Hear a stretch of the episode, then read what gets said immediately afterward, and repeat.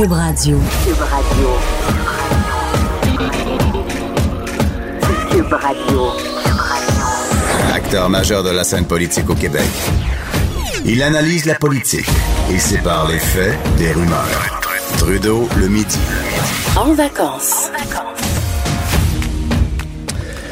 voilà, on est jeudi, vous êtes dans Trudeau euh, le midi, édition en vacances. Euh, bon, euh, Monsieur Trudeau qui vit le rêve absolument dans une des rares parties des États-Unis où il fait pas en bas de zéro. Euh, on le salue et il sera de retour lundi. C'est Vincent Dessureau qui prend la relève cette semaine. Bon, il fait froid, vous l'avez sûrement remarqué si vous avez mis le nez dehors. C'est moins 15 à Montréal, avec un ressenti le plus autour de moins 25. À Québec, moins 18, ressenti de moins 27. On le savait là que cette, cette partie de, de vortex polaire allait nous Et juste un mot là-dessus euh, avant de passer à nous, parce qu'il y a beaucoup de gros sujets aujourd'hui. Euh, mais bon, on a parlé de, de- des États-Unis, 75 hier des Américains qui étaient atteints par cette vague de froid. Mais il y a une des choses qui, euh, qui, a frappé euh, certains utilisateurs de véhicules électriques. Nous, on est habitués à l'hiver froid. Ceux qui ont des véhicules électriques, euh, ben, le savent qu'il y a des sérieuses limitations à l'utilisation de leurs véhicules pendant les grands froids. Mais j'ai remarqué qu'aux États-Unis, il y en a qui ont fait un méchant saut. Euh, des gens qui ont des Tesla, qui ont des Bolt et compagnie, qui se retrouvent à moins 24 à dire, ben là, moi, je, je devais faire 100 km aujourd'hui, mais ce sera pas ce sera pas possible. Euh, plusieurs messages qui euh, ben, se plaignaient des performances fortement réduites des voitures électriques. Puis euh, bon, c'est pas une nouvelle. euh, les compagnies, les fabricants s'en cachent pas. Tesla aussi dit ben nous, nos voitures euh, au grand froid, euh, bon, ils- ça écope. D'ailleurs, certains ont dit normalement la Tesla modèle X 100D, donc un véhicule quand même de luxe, a à peu près 290 000 de jus. Et là, normalement, euh, dans le froid, certains disaient c'est 120. Là. Alors, c'est coupé de plus de moitié. Et un des problèmes avec les Tesla, c'est que la, la poignée de porte, elle rentre en dedans. là. Elle rentre dans le véhicule, puis après ça, quand tu approches du véhicule, ça pop dehors. Là, tu peux ouvrir la porte, mais ça gèle le système. Surtout que vu que ça rentre, ben souvent ça rentre, c'est pas gelé. Puis une fois que tu veux que ça ressorte, c'est gelé. Et là, les gens envoyaient des tweets à Elon Musk en disant Voyons, j'ai payé mon, mon char 70 000 et la poignée, la poignée sort pas. Je peux même pas forcer après, elle sort pas. Et euh, ben là-dessus, les Canadiens, on est habitués. Puis il y a une vidéo qui est devenue virale d'un Canadien qui dit là, attention, là, les gens qui paniquent sur les poignées des Tesla, c'est pas un, c'est pas, elle est pas faite en cristal, votre Tesla, c'est un char. Fait que donnez un coup, un coup ça poignée avec un, un bon coup, là, puis elle ressort tout de suite. Alors, à, un moment donné, on veut, on a l'impression que les véhicules électriques, là, c'est, c'est quasiment comme un iPhone, là. Ben, non, tu peux donner un coup dessus, puis ça va ressortir, elle repop la, la, la poignée. C'est un problème que les propriétaires semblent avoir déjà eu pas mal euh, ici. Et, euh, ben, alors, faut prendre notre mal en patience pour ceux qui ont des véhicules électriques. Puis il y a même des compagnies euh, Chevrolet et autres qui sortent des conseils en disant, ben, utilisez, par exemple, le chauffe, euh, appelle ça chauffe derrière, là, le banc chauffant, plutôt que la, le système de, de, ventilation parce que ça consomme moins d'énergie. Alors, des façons de se réchauffer, évidemment, faire préchauffer le, le, le véhicule avant euh, de partir, avant de le débrancher. Mais ça semble être un petit casse-tête pour certains qui sont pas habitués aux États-Unis euh, de voir leur véhicule être aussi amoché par le froid. Bon, un des gros dossiers euh, des, dernières heures, et écoutez, c'est rendu assurément déprimant pour les gens dans l'est du Québec qui restent à Bécomo, à Godbout, à, à, Matane et aux alentours et qui ont à prendre la traverse. Là, vous dites, ben voyons, il n'y a pas encore un problème avec la traverse Matane, Bécomo, Godbout. Ben oui, et puis pas les moindres problèmes. C'est rendu une véritable saga que cette histoire-là. Hier soir, on a terminé l'émission avec Mario sur cette nouvelle qui venait de sortir du bureau parlementaire du Journal de Montréal, Journal de Québec. Un texte de Marc-André Gagnon qui, qui bon, lance la nouvelle comme quoi le FA Gauthier, ce navire flambant neuf, là, 2015, qui a coûté 175 millions de dollars, qui est en réparation, on le sait, pour des problèmes dans les propulseurs azimutaux, les propulseurs qui peuvent tourner à 360 degrés, ben, on apprend qu'il sera pas prêt même cet été. Donc, on parle de. Il est déjà en cale sèche, les Gautier, mais aura besoin de travaux majeurs qui fait que en, cet été, ce sera pas prêt. Le problème, c'est qu'on avait déjà un remplaçant du remplaçant du, euh, euh, du navire.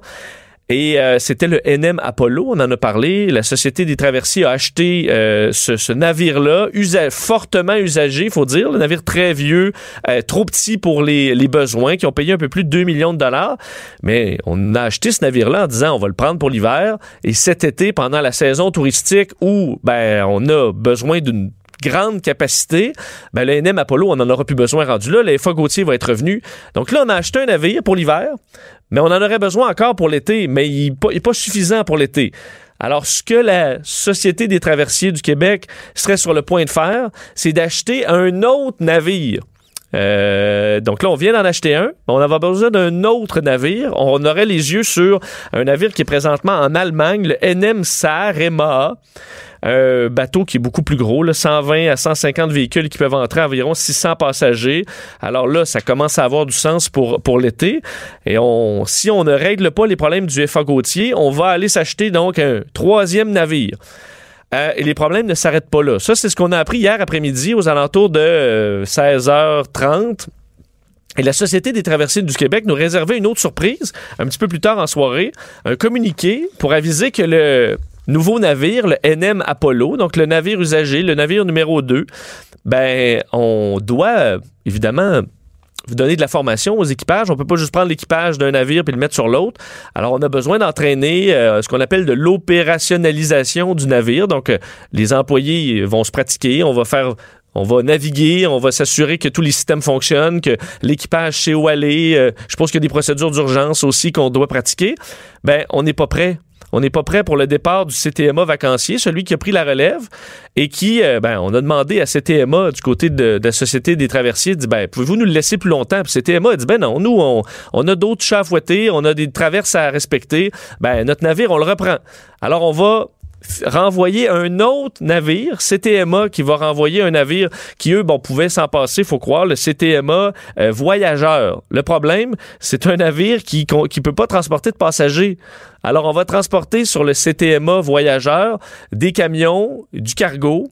Normalement, c'est un navire où il y a une douzaine de places, là, des gens qui peuvent y aller, mais euh, on n'a pas de place pour les passagers. Alors, on va faire revenir les avions qui vont refaire la traverse et ben, les voitures, on oublie ça. Et les camionneurs, ben, vous allez prendre le, voyageur dans certains cas, parce qu'on dirait à peu près 20 places, selon ce que j'ai pu comprendre de notre journaliste, Cathy Laflamme, qui est sur place. Et euh, ben, les camions vont pouvoir euh, traverser dans certains cas, mais pas les passagers qui, eux, vont prendre l'avion, mais pas avec leur voiture. Alors là, juste vous faire la liste des, navires pour remplacer le CTMA, euh, le, le FA Gautier. Il y en a quatre. Le CTMA vacancier, le CTMA voyageur, le NM Apollo et on se dirige vers un quatrième navire, le NM Saarema. Alors c'est une, écoutez, ça a plus, plus de sens cette histoire-là. Ça doit décourager assurément euh, les gens dans ce dans ce coin-là qui, euh, ben, écoute, en voient enfiler les problèmes. Un de ceux qui euh, s'était montré un peu exaspéré dans les dans les dernières semaines est les préfets de la MRC de Manicouagan, donc un endroit qui est touché, qui a besoin de ce service de traverse. S'appelle Marcel Furlong. On le rejoint à l'instant. Monsieur Furlong, bonjour. Bonjour, monsieur. Euh, j'ai fait un petit résumé de, des, dernières nouvelles concernant votre traverse. Vous devez être un peu découragé de voir que là, euh, ben, on est rendu à quatre navires. Ah oui, on est vraiment découragé. Je vais vous dire, bien franchement, on trouve euh, depuis quand même pas mal de temps là, que la Société des traversiers du Québec n'a aucune aucune, euh, aucun respect de la population de l'Est du Québec. Je parle pas juste de la Côte-Nord, là, c'est un manque de respect envers tous les gens qui vivent euh, dans le Bas-Saint-Laurent, en Gaspésie, euh, qui viennent travailler sur la Côte-Nord, qui prennent le bateau régulièrement pour venir travailler, mais aussi pour venir rendre la visite à, la parenté et tout ça. Vous savez, c'est d'une tristesse inouïe là, depuis le 17 décembre là, que des gens sont obligés de canceller des voyages pour euh, transférer d'une euh, d'une rive à l'autre. Là, on trouve ça très difficile. Là, on a vu, entre autres, les, les maires de plusieurs. Je le maire de Matane, je pense celui de Bécomo. Il y a des maires, euh, bon, des gens qui sont des villes qui sont touchées, qui ben, réclament, eux, carrément un autre traversier qui serait en, en attente. On en est où dans, dans ce plan-là? Pour vous, ce serait quoi le, que le gouvernement du Québec devrait faire pour régler une fois pour toutes le problème? Ah, d'après moi, là, euh, le problème, il est pas juste au niveau de bateau, le problème, il est au niveau des administrateurs. Il est très clair, là, euh, en ayant vu euh, ou constaté ce qu'on constate actuellement, là, on a des gens qui ont convaincu le gouvernement d'investir au cours des entre 2010 et 2012-2013, d'investir au-dessus de 150 millions. Ça a fini par coûter 185 millions pour construire un bateau en Italie. Euh, si euh, ils ont construit un bateau de 185 millions, ils devaient avoir des arguments justifiant cet investissement-là, comme euh, l'état l'état du fleuve en hiver, ces choses-là. ces gens-là ont investi, puis on a un bateau qui est pas conforme aux besoins. Là, tout le monde s'en rend compte. c'est un bateau qui, même s'il est en fonction depuis seulement 2015, euh, il est pas capable de, de, faire la desserte. Puis euh, ça, c'est sans compter les arrêts qu'il y a eu régulièrement pour corriger des différentes problématiques. là, on arrive en 2018-2019, euh, on nous dit, écoutez, le problème qu'il fallait régler au coût de 185 millions, on va vous le régler avec un bateau de 2,1 millions.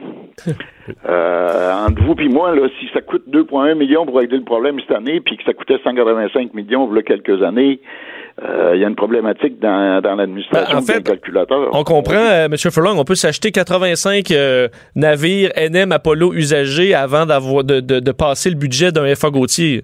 Ben, c'est ça, c'est clair, il y a un écart entre les deux. Là. Comment moi, je pense que puis euh, l'autre preuve, l'autre côté, euh, Monsieur Dessureau, c'est que il y a une autre traverse pour, pour accéder à la côte nord. Vous savez, la côte nord, c'est une région éloignée qui est en plus enclavée actuellement. Là. Puis il faut traverser soit par la rive sud avec un bateau qui euh, traverse seulement en été ou à peu près, d'après ce qu'on constate, puis on a deux autres bateaux qui viennent d'arriver euh, euh, pour euh, traverser à Tadoussac, Baie-Sainte-Catherine, des, bateaux qui devaient coûter à l'origine des dizaines de millions de dollars, puis finalement chacun a coûté presque 150 ou 175 millions de dollars chaque. Puis ces bateaux-là, est-ce que ça valait vraiment la peine d'investir autant d'argent pour ça? au début, là, on avait un estimé qui était raisonnable par rapport à la construction d'un pont sur la rivière Saguenay. Puis finalement, on arrive avec un coût pour construire ces bateaux-là qui est probablement supérieur à la construction d'un pont euh, d'un pont fonctionnel, si on veut. Là. Pas un pont exceptionnel, mais un pont fonctionnel. Et là, euh, bon, la situation avec le, nouveau bateau, celui qui arrive en renfort, c'est le CTMA Voyageur, un, navire cargo là, qui n'a pas d'endroit. Je pense qu'il y a une douzaine de places, là, des gens qui peuvent, euh, bon, euh, normalement voyager avec ce navire-là. on peut loger une vingtaine de camions seulement. Les autres, les passagers vont devoir reprendre le service aérien, mais de ce qu'on comprend, sans la voiture. pour vous, là, ben, on en avait parlé dans le temps des fêtes. C'est compliqué parce que les familles, évidemment, se promènent beaucoup. Là, en temps normal, euh, en, février. Est-ce que ça complique quand même la vie euh, beaucoup des gens? Si on peut au moins maintenir un lien pour les camionneurs euh, avec le CTMA voyageur? je vais vous dire bien franchement, c'est compliqué hein, parce que au niveau des, gens qui vont voyager en avion, ceux qui voyagent avec peu de bagages ou peu, de choses, puis que si les horaires sont, sont agencés avec les horaires de travail des travailleurs principalement. C'est eux qui en ont le plus besoin prioritairement. Le transport en avion, ça peut euh, combler les besoins de certains des, des, euh, euh, des utilisateurs des, normalement de la, desserte maritime. Sauf que vous savez, la desserte maritime puis la desserte aérienne, ça entraîne des coûts très élevés pour le transport des personnes et des marchandises. Ces charges supplémentaires diminuent la, compétitivité des entreprises et augmentent les charges pour les particuliers ce qu'on a vécu, là, puis ce qu'on va vivre encore, c'est que probablement qu'il y a des camions qui vont qui transportent de la marchandise sur la côte nord qui vont être obligés de faire le tour par Québec si la solution n'est pas adéquate avec ce transporteur-là qui transporte plus euh, quelques camions par par voyage. Tu puis euh, actuellement, les traverses sont arrêtées. Est-ce que ce bateau-là va être capable de traverser dans les conditions hivernales qu'on vit actuellement? On peut se poser la question. Fait que jusqu'où on règle le problème? On met-tu un plaster pour une jambe cassée? Je ne le sais pas. C'est difficile à savoir. Et en même temps, un peu pour avoir déjà eu des véhicules usagés ou à un moment donné, après l'avoir envoyé dans la même année 14 euh, fois au garagiste, même quand tu le reçois réparé, là, t'es pas nécessairement très confiant, très content. là, vous allez recevoir éventuellement euh, un FA Gautier réparé à grands frais. Euh, ça aura pris des mois. Là, si on comprend que ce sera fait peut-être cet été ou dans le courant de l'été au mieux. mais la confiance régnera pas sur ce navire-là pour l'avenir. Ah, c'est bien évident là. Puis, euh, tu sais, euh, tout le monde, euh, tout le monde a des problèmes, des problématiques de, de pénurie de main d'œuvre. Puis tout le monde essaie d'attirer des touristes chez eux. Nous, à Côte Nord, on essaie de, de, de, de sauver nos nos emplois qu'on a chez nous en essayant de combler les besoins de main-d'œuvre, mais quand tu viens de, de, de Rimouski ou de Matane ou de Capcha, puis qu'on t'offre un poste sur la Côte-Nord, puis que là, tu dis, ouais, je vais-tu être capable de revenir chez nous la fin de semaine ou à toutes les deux fins de semaine quand je vais avoir un congé, est-ce que je vais être capable de revenir? C'est pas évident, tu sais, de convaincre des gens de venir travailler dans des conditions normales. Ces gens-là se disent, moi, j'ai pas de problème, je vais partir le lundi, je vais revenir vendredi en fin de journée, puis euh, on, on va aller travailler sur la Côte-Nord. Maintenant, Là, il va y avoir toujours un doute dans leur tête. Pour nous autres, ça fait mal beaucoup. Là. Puis les touristes, c'est la même chose. Là. Les touristes qui vont s'en venir puis qui prévoyaient tourner euh, d'une rive à l'autre par le par le FA Gauthier en bon état, là, ils se disent ouais, on embarque sur un rafio ou quoi, on fait quoi là? Fait que euh, c'est un questionnement, je vous dis, je vous dis, là, il y a une problématique là euh, qui euh, visuellement puis dans notre euh, dans, dans, dans, notre imaginaire là, il y a un doute euh, sur la qualité de la gestion à la SDQ. Monsieur Furlong, on va vous souhaiter que ça se règle le plus, le plus tôt possible. Marcel Furlong, gros merci. Merci. Au revoir. préfet de la MRC de Manicouagan à qui on parlait sur ces, ces déboires. Juste vous rappeler, donc FA Gauthier, c'est le navire qu'on devrait avoir. Là, présentement, ben, on a pris le CTMA vacancier qui euh, ben, remplace en attendant qu'on reçoive le, NM Apollo qu'on a acheté. Euh, mais là, le NM Apollo, il n'y est pas prêt. Alors là, on fait venir le CTMA Voyageur. Le CTMA Voyageur, euh, c'est un bateau pour le, cargo. Ça marche pas. Alors on va le prendre jusqu'à temps que le NM Apollo soit prêt. Mais le NM Apollo, lui, il peut pas fonctionner en été parce qu'il est trop petit. Alors on va utiliser le NM Sarema jusqu'à temps qu'on revienne, après tout ce balai, euh, au FA Gautier, ben, s'il fonctionne. Ça commence à être, euh, je vous ai nommé, il y a cinq navires là-dedans. Pour un bateau euh, qui flambe en neuf à 175 millions. C'est quand même, c'est quand même quelque chose. On va en suivre. D'ailleurs, on a une journaliste de, de, TVA qui est arrivée sur place. On devrait lui, lui parler un petit peu plus tard dans la journée. Manquez pas ça. Trudeau, le midi. En vacances. Pour nous rejoindre en studio. Studio à commercial cube.radio. Appelez ou textez. 187 Cube Radio. 1877 827 2346. On a souvent dit euh, que le Québec était euh, le champion euh, tristement du suicide. Au Canada, du moins, on était bon en tête de liste pour le taux de taux de suicide. Mais ce n'est plus le cas. au, grand bonheur de, de en fait de la population en général, parce qu'on apprend selon les dernières données de l'Institut national de santé publique du Québec que le nombre de décès par suicide a fait le, à son plus bas taux depuis 20 ans, passé de 1150 à 1046 entre 2015 et 2016. Donc, en un an seulement, une baisse quand même de plus de 100 décès en un an. Euh, bon, on s'en réjouit évidemment. Est-ce que c'est une tendance euh, qui va ben, se poursuivre? Et pourquoi on est rendu à ces chiffres? Évidemment, chaque suicide est un, est un drame, on s'en cache pas. On espère au moins que la tendance s'améliore. Euh, en studio avec moi, il est directeur général de l'Association québécoise de prévention du suicide, Jérôme Gaudreau. Bonjour, oui, bonjour, Gaudreau. donc, évidemment, vous vous on se réjouit de cette, euh, de cette statistique-là aujourd'hui. Est-ce que, au-delà de peut-être l'erreur statistique dans variation entre une année et l'autre, cette baisse-là, euh, vous la prenez comme étant une, disons, une tendance assez lourde au Québec? Ben, en fait, il faudra attendre quelques années avant de, avant de conclure si effectivement c'est le début d'une tendance ou simplement là, une variation ponctuelle. C'est, on a vu des variations assez euh, euh, d'une année à l'autre là, parfois là, qui montaient rapidement, qui baissaient, mais c'est vraiment la, baisse la plus importante depuis 20 ans là, en termes de nombre de décès. Euh, on n'a pas encore de, d'explication. encore une fois, on a des hypothèses. Euh, on a mis euh, de l'avant plusieurs, plusieurs stratégies dans les dernières années Hein, former davantage les citoyens, former davantage les, intervenants, euh, faire plus de sensibilisation. Donc, euh, peut-être que ça, ça a pu aider justement à sensibiliser la population à aller plus rapidement vers les ressources demandées de l'aide. Donc, mais clairement, selon vous, la, la principale raison, c'est euh, l'aide qui est rendue disponible, beaucoup plus des gens qui ont été formés pour ça? Comme je vous dis, c'est une hypothèse. Il faudra attendre là, quelques années là, avant de porter un jugement clair. faut pas oublier qu'il y a encore trois décès par suicide par jour. C'est des drames qui sont vécus par des familles, par des communautés. Donc, pour nous, Euh, oui, on, on- évidemment, on, on se réjouit, de voir la baisse, mais on est loin de triompher parce qu'il y a encore beaucoup de travail à faire. Mais il faut dire que au niveau justement de l'aide, euh, il y a quand même eu, euh, si, on n'interprète même pas ça avec les statistiques, mais sur le terrain, les outils ont été beaucoup déployés dans les dernières années. Je vois qu'il y a eu des, des formations quand même pas mal, des, des, des milliers de gens qui ont été formés à travers le Québec pour pouvoir travailler sur ce dossier-là dans les écoles, être à l'écoute des jeunes, par exemple.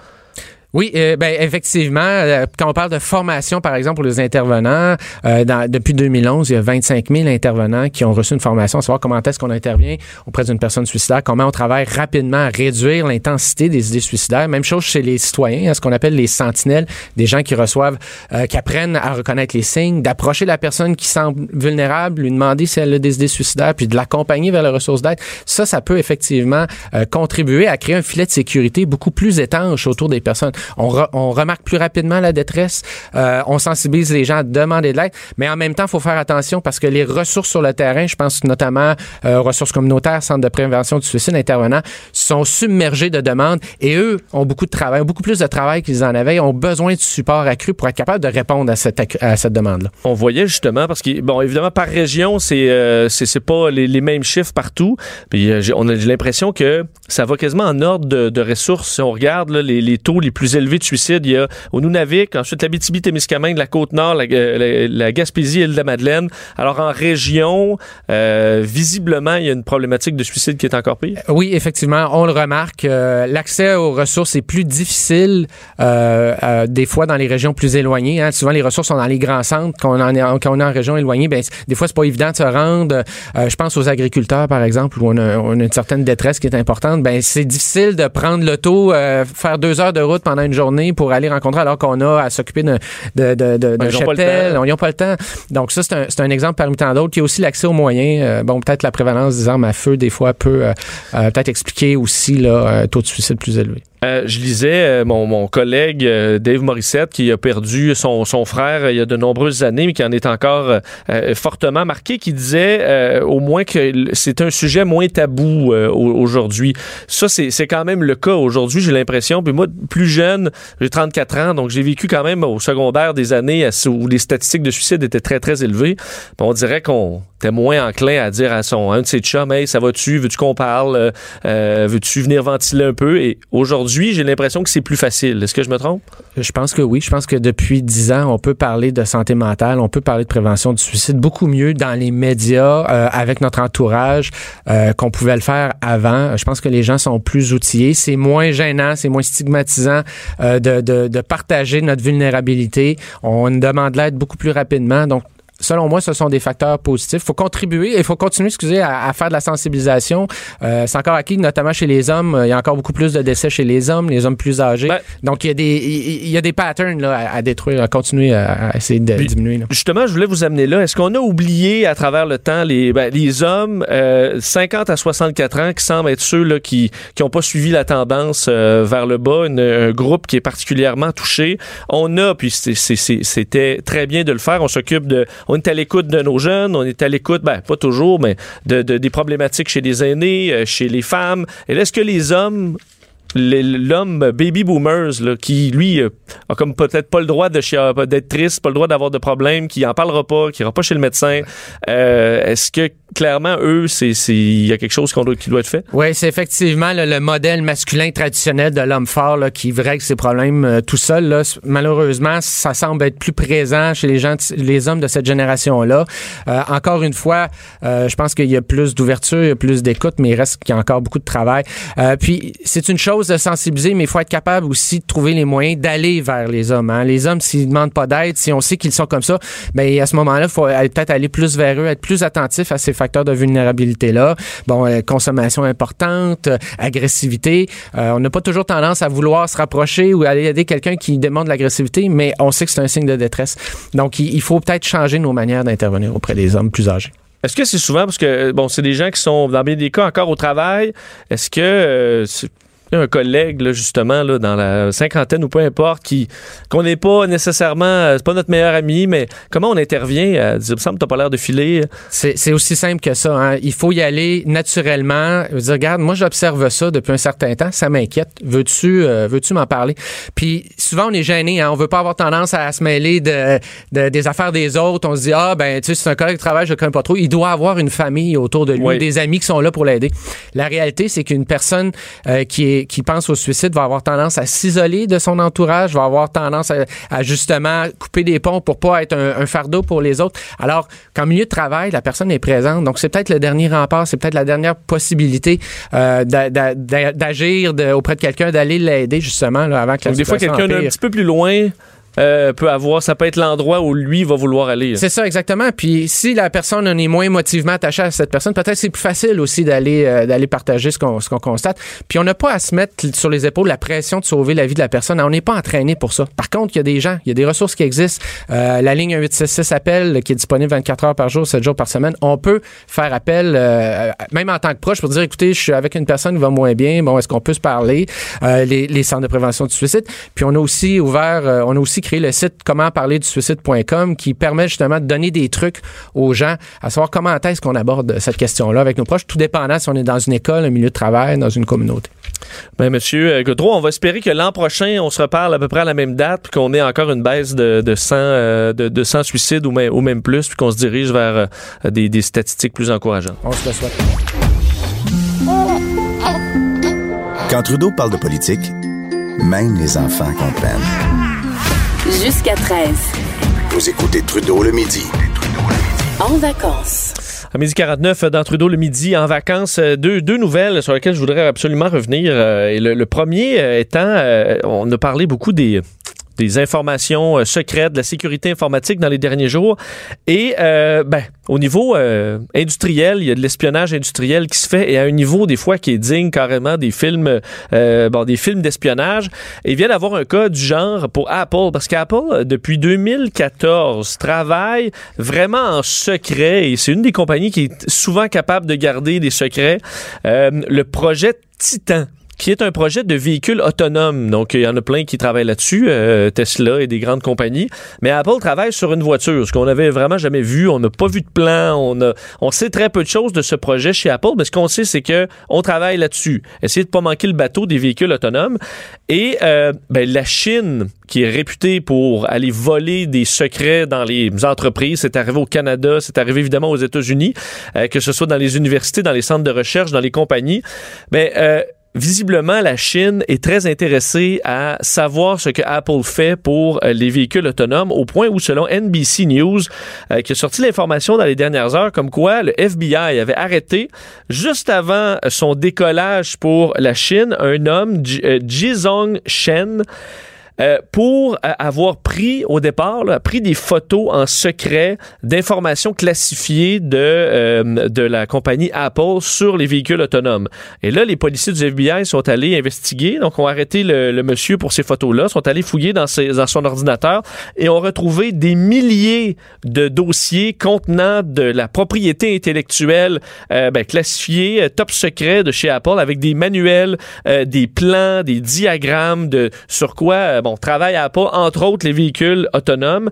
Euh, on travaille, entre autres, ce qu'on a décrit là, sur une, euh, une ceinture de sécurité, mais qui contient des espèces de capteurs à l'intérieur. Alors, en flattant ou en passe, ben, je dirais pas en passant la main sur euh, votre ceinture, vous êtes capable de contrôler la voiture, ben pas la voiture, mais mettons les systèmes de divertissement et tout ça. Alors en touchant un peu comme votre téléphone, mais sur la ceinture, vous êtes capable de utiliser des fonctionnalités. Alors ça, on avait déjà vu que Apple avait déposé un brevet pour cette technologie-là, mais on, ne sait pas les détails, on sait pas comment ça fonctionne. Et lui a volé euh, des plans de ça qu'on a retrouvé sur son ordinateur. C'est une des c'est pas la première fois que des gens sont arrêtés, des Chinois euh, qui travaillaient pour Apple et qui euh, finalement prenaient des petites photos comme ça sur le site pour vendre ça en Chine. Alors une histoire de, on voit à quel point on est prêt à mettre les moyens pour voler des secrets du genre. Et l'autre dossier, bon. Euh, on a parlé de tueurs en série, on a parlé de suicide. Je conscient que c'est pas euh, le, le- le- midi où on a les, les- ben, quoi que le- pour les statistiques de suicide c'était positif parce qu'on avait des, des chiffres intéressants. Mais vous savez que c'est présentement euh, les journées d'audience de détermination de la peine euh, pour la collision qui a décimé l'équipe de hockey de Humboldt le 6 avril 2018 dernier. D'ailleurs, dans les dernières nouvelles, la couronne demande 10 ans de, de prison pour Jaskira Singh Sidhu, donc le conducteur. Et euh, hier, il y a eu un, témoignage qui, moi, m'a bouleversé. Je suis pas un parent, mais je suis capable d'imaginer que c'est la pire chose qui peut nous arriver de perdre son enfant. Et Paul Labelle est allé raconter comment euh, il a vécu la méprise. Vous vous souvenez peut-être de ce dossier-là, c'est que euh, on avait confondu le corps de deux des jeunes. Euh, un était mort, un était aux soins intensifs. On avait informé les mauvaises familles, c'est-à-dire que les familles la famille de du jeune garçon décédé était au chevet de l'enfant qu'on avait dit décédé à l'autre famille. Bon, on sait que c'est horrible comme ça, mais hier, le père de celui qui a survécu est allé raconter son calvaire et c'était vraiment à glacer le sang. Je vais vous lire un peu ce qu'il a raconté parce que, puis, fois, on, se dit on a des problèmes, euh, puis ben, sachez qu'aujourd'hui qu'il fasse froid, que vous soyez, vous ayez fait une crevaison, il n'y a rien qui peut, euh, euh, bon, à côté ce que cette famille-là a vécu. Eux, lui, Monsieur Labelle, le 6 avril 2018, s'en va avec sa famille voir son gars jouer pour le match des, de- des Broncos de Humboldt. Arrive sur l'accident sort en panique, prend sa trousse de premiers soins de son véhicule, court et là c'est le carnage partout, recherche son fils de façon frénétique, le trouve pas, va essayer de s'occuper des, des gens qui sont là, qui sont en train de mourir, avant d'être arrêté par un agent de la GRC qui lui dit qu'il est visiblement en détresse. le père est complètement paniqué, va le prendre, le sortir de là en disant il n'y a plus de survivants, les survivants ont été transportés à l'hôpital, rendez-vous dans une église pas loin, on va vous donner des nouvelles dès qu'on en a. Lui et sa famille vont se retrouver là pendant trois heures, évidemment pris de panique là, en attendant des nouvelles. On va finalement les informer que ben, leur fils euh, n'a pas été transporté à l'hôpital, qu'il est décédé. Euh, bon, évidemment, c'est le, drame. Euh, le lendemain, ils se rendent dans une maison funéraire pour bon la- la reconnaissance du corps, l'identification du corps. On va leur présenter un corps qui est mutilé, c'est pas leur fils. Ils vont leur montrer un autre, c'est pas leur fils. Les corps qui sont présents, c'est pas leur fils. Euh, vont se présenter à l'hôpital en espérant le retrouver. Euh, il n'est pas là non plus. On va les rappeler, on va dire ben, il y a des nouveaux corps qui sont à identifier euh, il est assurément là. Et finalement, ils vont se convaincre, ils vont voir un jeune, il est mutilé, mais il il a la forme, il a la taille de leur fils, il a la même couleur de cheveux. Ils vont se résigner à dire bon ben c'est visiblement notre fils, on nous dit qu'il est mort, c'est lui. Ils vont passer des heures à ses, à ses côtés, évidemment à le pleurer. Deux jours plus tard, alors qu'ils sont dans une cérémonie commémorative, ils ont un téléphone pour dire ben votre fils on s'est trompé il est vivant il est à l'hôpital euh, aux soins intensifs il a subi des blessures euh, euh, bon absolument horribles mais il est méconnaissable mais il est vivant. Évidemment c'est la joie pour eux se présentent à l'hôpital pour être confrontés à un autre drame épouvantable c'est-à-dire qu'il y a une famille qui sont au chevet de ce qu'ils croient être leur fils en vie mais que leur fils est mort il est mort il y a trois jours alors, vous imaginez ce drame. Euh, eux, d'ailleurs, disent, et c'est ce que Paul Labelle a raconté hier, dit, on est éternellement reconnaissant pour cette famille-là qui a gardé au chevet de notre fils pendant, euh, pendant des jours.